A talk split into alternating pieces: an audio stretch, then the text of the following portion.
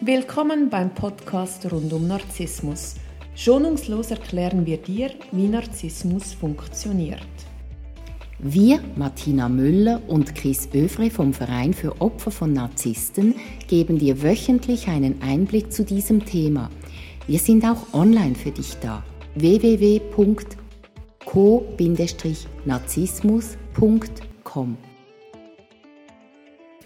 Neue Woche, neuer Podcast. Guten Morgen, Chris. Hallo Martina. Ich freue mich sehr, mit dir heute über das Thema zu sprechen, wieso narzisstische Mütter so unglaublich eifersüchtig auf ihre eigenen Töchter oder auf, auf ihre eigene Tochter sind.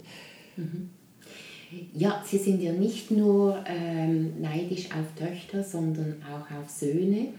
Ähm, ein typisches Beispiel ist, eine Frau ist schwanger, eine Narzisstin und ähm, wenn der Bauch sichtbar wird, dann kriegt sie sehr viel ähm, Zuwendung und ist sichtbar und ist wichtig und sie kann äh, in einer Schlange muss sie nicht anstehen, sie darf nach vorne, sie hat ganz viele Vorteile, sie ist im Mittelpunkt, hat viel Aufmerksamkeit, das gefällt ihr natürlich.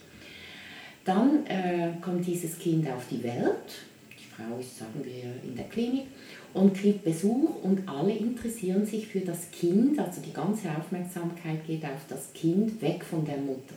Und das ist für eine Narzisstin grausam und grauenhaft. Das ist oft dann auch ein Teil der Depression. Bisher war sie so wichtig und im Mittelpunkt und plötzlich ist es ein anderes Wesen und sogar das eigene Kind. Das ist für eine Narzisstin ein Schock. Und wie verhält sich dann so eine Narzisstin? Also als Narzisstin hat sie sowieso schon sehr früh gelernt zu schauen, dass sie die Aufmerksamkeit kriegt und das wird sie dann auch wieder tun. Also ähm, Sie wird beginnen, alle um sie herum zu manipulieren. Also man darf dann das Kind halten oder man darf es nicht halten. Sie entscheidet dann, wer in den Genuss kommt, äh, mit dem Kind zu interagieren. Also es kann auch vorkommen, dass dann Patin und Paten ähm, nicht das tun oder ihr die Aufmerksamkeit schenken, die sie gerne hätte. Und dann unterbindet sie plötzlich den Kontakt, dann ist man Patin oder Onkel, Tante und hat keinen Kontakt mehr mit Neffe, Nichte. Sie kontrolliert dann alles, was ums Kind herum geschieht. Ich kann mir das, ich, wir sind bei, beide Müttern, also das geht ja die ersten paar Jahre sicher gut, aber irgendwann entdecken die Kinder ihren eigenen Willen, ihre eigene Persönlichkeit und dann kann ich mir vorstellen, ist das nicht mehr so einfach für die Narzisstin, oder? Also eine narzisstische Mutter wird schauen, dass ihre Kinder nie wirklich das Selbstbewusstsein entwickeln können. Sie wird den Kindern auch einpferchen, dass sie die Einzige die ist, die wirklich gut für sie schaut. Also sie manipuliert die Kinder von klein auf und äh, bestraft und belohnt die Kinder. Also die Kinder lernen, dass sie gut sind oder schlecht sind, also eher schlecht als recht. Und das Selbstbewusstsein entwickelt sich nicht und sie werden das kaum als Kinder ähm, sich gegen die Mutter auflehnen. Ich kann mir vorstellen, die Pubertät wird dann sehr intensiv. Ja, also bei der Pubertät geht es dann los. Ähm, da die Kinder aber Angst haben vor der Mutter, werden sie die Pubertät vor allem im Geheimen leben, damit es keine Konfrontation gibt, weil die Mutter ja dann natürlich sehr ausrasten kann oder auch Schuldgefühle macht. Ich habe mein ganzes Leben geopfert, ich habe meine Karriere geopfert für euch und ihr seid undankbar und, und ihr gehorcht mir ja nicht. Oder sie ist dann so großzügig und sagt, ja, du brauchst jetzt die Pille, ich gehe mit dir zum Frauenarzt, sie kommt dann mit zum Frauenarzt und sie sagt dann, wie es aussieht mit Verhütung und so weiter.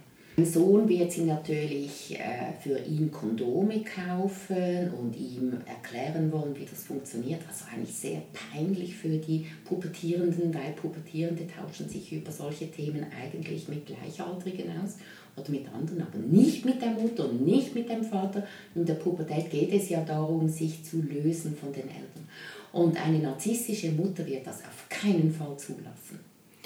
Und wie kann ich mir das vorstellen, wenn man dann älter wird? Also man wird Flüge, geht studieren oder macht eine Ausbildung? Ja, also ähm, wenn es um Partnerwahl geht, da wird die Mutter immer mitreden und keiner ist gut genug oder sie ist nicht oder die Tochter ist nicht gut genug. Dasselbe gilt für den Sohn. Ähm, sie wird zum Beispiel auch flirten mit den Partnern von der Tochter. Oder flirten? Sogar noch viel weiter gehen. Also Geschichten haben wir immer wieder gehört. Das ist grauenhaft.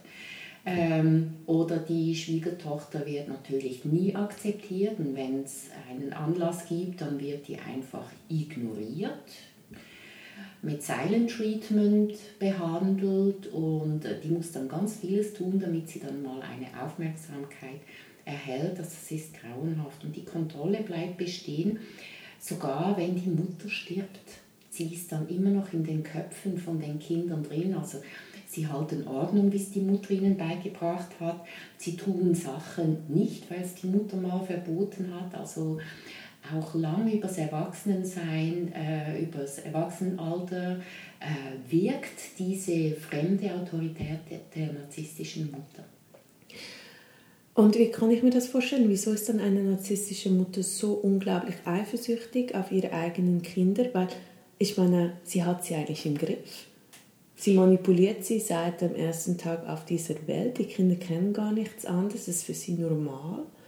Mhm, es hat ja mit der Außensicht zu tun, also zum Beispiel die Tochter ist hübscher als sie oder äh, jünger. jünger natürlich oder der Sohn äh, ist erfolgreich und eben interessiert sich für andere Frauen.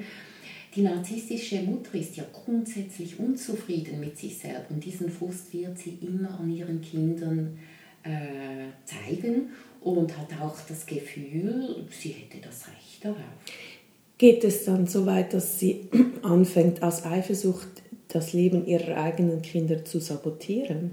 Ja, also grundsätzlich ist das Leben mit einer narzisstischen Mutter eher unangenehm, schwierig und Sie terrorisiert die Kinder genauso wie andere Menschen auch. Wie kann ich mir das vorstellen? Sie macht einem das Leben schwer, wo sie nur kann. Hat dann eine narzisstische Mutter überhaupt Mutterliebe für ihre eigenen Kinder? Also eine narzisstische Mutter ist äh, mental krank und zu dieser mentalen Krankheit gehört, dass sie keine Empathie empfinden kann und sie kann auch keine echten Herzgefühle für sich empfinden.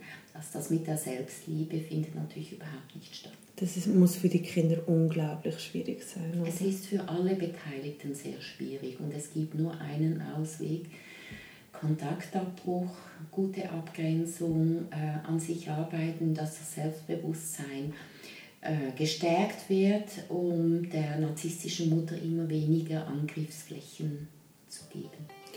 Danke vielmals für dieses wirklich ähm, sehr spannende Thema. Sehr gerne. Ich wünsche dir eine ganz schöne Woche. Dir auch. Danke.